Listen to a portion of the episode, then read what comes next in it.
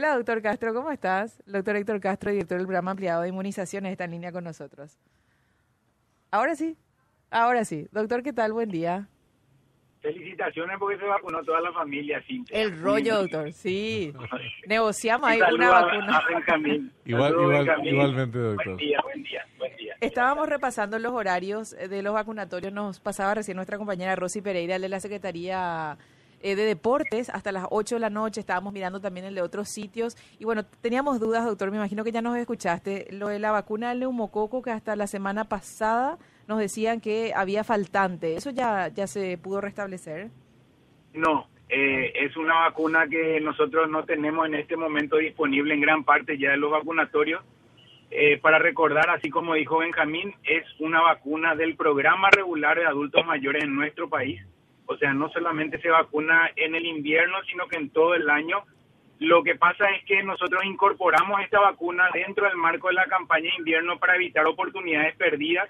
Hay muchos adultos mayores que se vacunan contra influenza, entonces en ese momento, sabiendo que se pueden aplicar a la vez con otras vacunas, Claro. también ofrecemos. El éxito fue realmente total. Nosotros en este momento no tenemos disponible, como digo, en gran parte de, de los vacunatorios del país. Y por otro lado, no es de aplicación anual.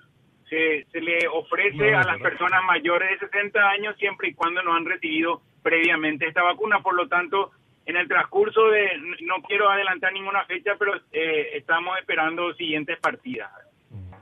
¿Y, y después es una sola aplicación o necesita en algún, después al cabo de cierto periodo, un refuerzo, doctor? Eh, cada cinco años, Cada cinco años. sobre todo en mayores de 60, exacto. Sí. Y es Sí, muy sí, importante, ¿eh? hay, hay países donde hacen mucha campaña al respecto.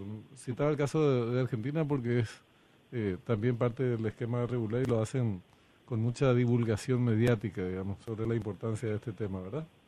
Sí, así mismo, Benjamín. Eh, nosotros sabemos, el, como, como dice nuestra gente, una gripe mal curada termina en una neumonía. Mm. Y lo que sucede es que el virus de influenza disminuye transitoriamente las defensas y ahí aprovecha el neumococo para producir posteriormente una neumonía.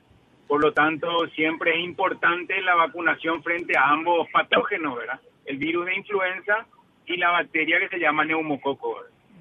O sea, es que, doctor, ayer estábamos en ámbitos familiares discutiendo, pero otra vacuna, Pico, le vas a poner, porque cinco que ya tiene. ¿Por qué lo que uno más?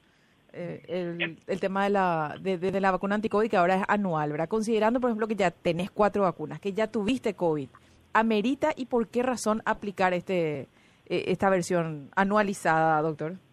Primero que no, no son vacunas perennes, ¿verdad? Esas vacunas Claro. en su momento sirvieron.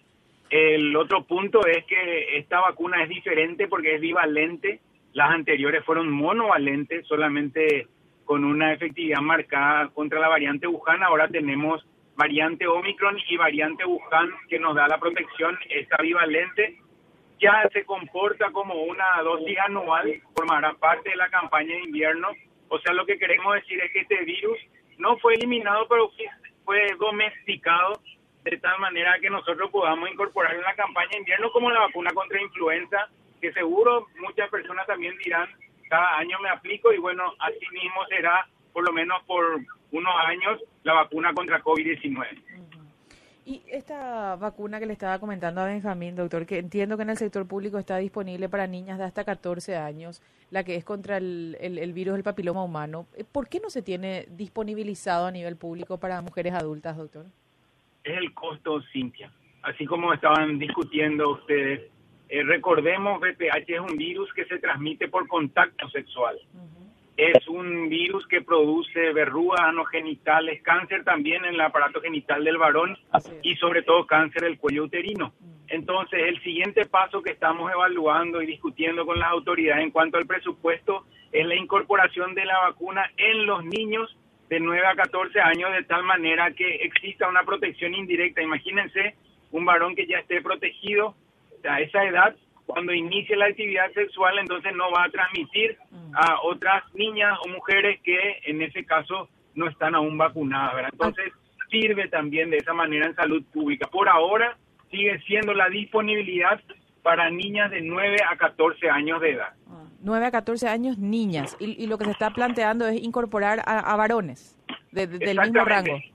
Exactamente, exactamente, porque la prevención más importante es la profilaxis primaria, o sea, antes del inicio de la actividad sexual.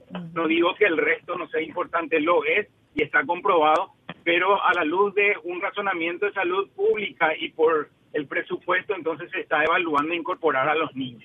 O sea que es muy importante, doctor, hablar de, de, esta alternativa, porque eh, mucho corre el cuco de no, esto es solamente para niñas que todavía no han ingresado a una vida sexual activa, ¿verdad? Sin embargo, hoy a nivel médico te recomiendan con más razón, si, si tenés una vida sexual activa, de aplicarte esa vacuna. Absolutamente, incluso aquellas mujeres que ya tienen lesiones que pueden posteriormente ser eh, compatibles con cáncer de cuello uterino. Por lo tanto, no solamente sirve para una profilaxis antes del inicio de la actividad sexual, sino que una vez contagiada por el virus, ya con las lesiones también sirve para mitigar o detener el progreso de esa lesión, ¿verdad? Que puede ser posteriormente algo muy grave.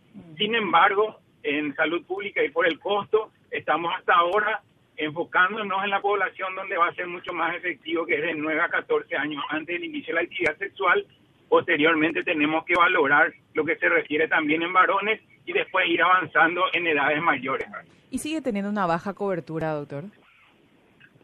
Em, con la campaña con la campaña de invierno mejoramos muchísimo. Ah. Eh, tiene mucho que ver también el apoyo de ustedes en, en comunicación, tiene mucho que ver lo que se refiere también el, el compromiso de todos los colegas que están hablando de la importancia de la vacunación y tiene mucho que ver, aunque no lo crean, eh, también la disipación de la pandemia, como que también se empezó a normalizar la forma de comunicar de las vacunas y ya no se mezclaron varias cosas, por lo tanto la importancia en el cero familiar volvió a tener una activa relevancia.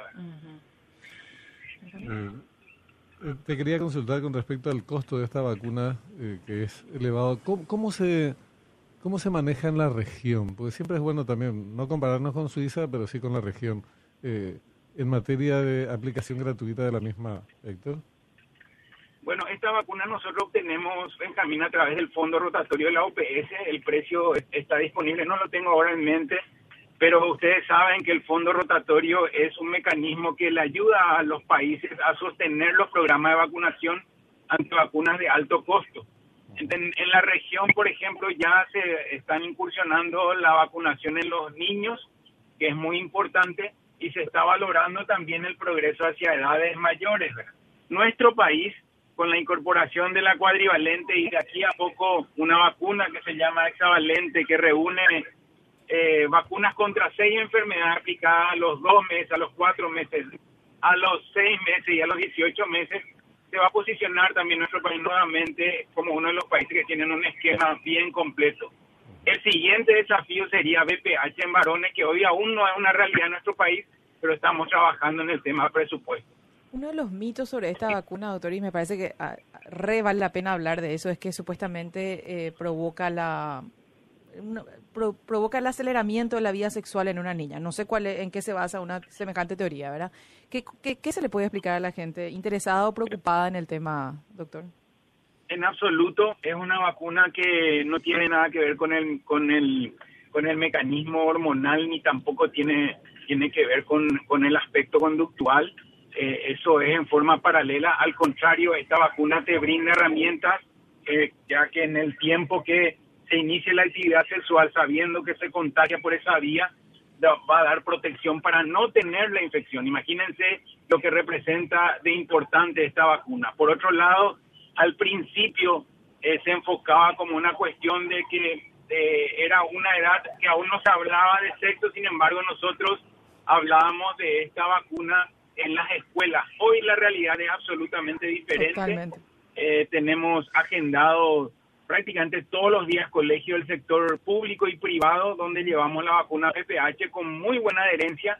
Ha cambiado el concepto de los padres, han entendido la importancia de esta vacunación, entonces estamos también mucho más contentos y tranquilos al respecto. Y en el caso de mujeres adultas, doctora, ¿hasta qué edad es recomendable la aplicación? Incluso muchos expertos recomiendan durante todo el tiempo que sea eh, sexualmente activa o en edad reproductiva, ¿verdad? Así es. Eh, claramente, claramente esto también debe responder a un seguimiento por el ginecólogo si es que ya tiene alguna lesión. Recordemos que no solamente la vacuna es importante en la mujer, sino que también los controles ginecológicos como el papá Nicolau. Es importante eso, sabiendo que es una enfermedad que en nuestro país golpea muy fuerte y teniendo la vacuna, haciendo un seguimiento ginecológico, nosotros vamos a reducir, pero drásticamente, la incidencia de esta enfermedad. Es así. Doctor, te quiero trasladar algunas consultas de nuestros oyentes porque después me van a retar si no te paso. ¿Será que en colegios puede ir a vacunar, me pregunta el oyente, eh, vacunas de COVID y antiinfluenza, me dicen? No sé si está previsto eso. Sí, lo estamos haciendo, Cintia. Lo que tienen que hacer el, el oyente es llamar al 138 y puede agendar y nosotros trasladamos ese pedido a la región y de esa manera también ya hay una brigada que los visita. Perfecto. Le puedes preguntar al doctor, hace dos meses eh, tuve chikungunya y me duelen todavía todos los huesos. Igual me puedo aplicar la quinta de COVID y la influenza, pregunta nuestro oyente. Igual se puede aplicar, de hecho yo también, un mes después de haber iniciado los síntomas, persisten ciertos los dolores, pero ya no está en la fase activa de la enfermedad, con lo cual no hay ninguna contraindicación, puede recibir la vacuna sabiendo que este es el momento, porque a su vez la vacuna requiere dos semanas para brindar la protección. Por otro lado, no es quinta dosis, es ya una dosis anual y a partir de ahora ya no lo hacemos consecutivo, sino que hablamos de la temporada 2023 con la dosis de composición actual.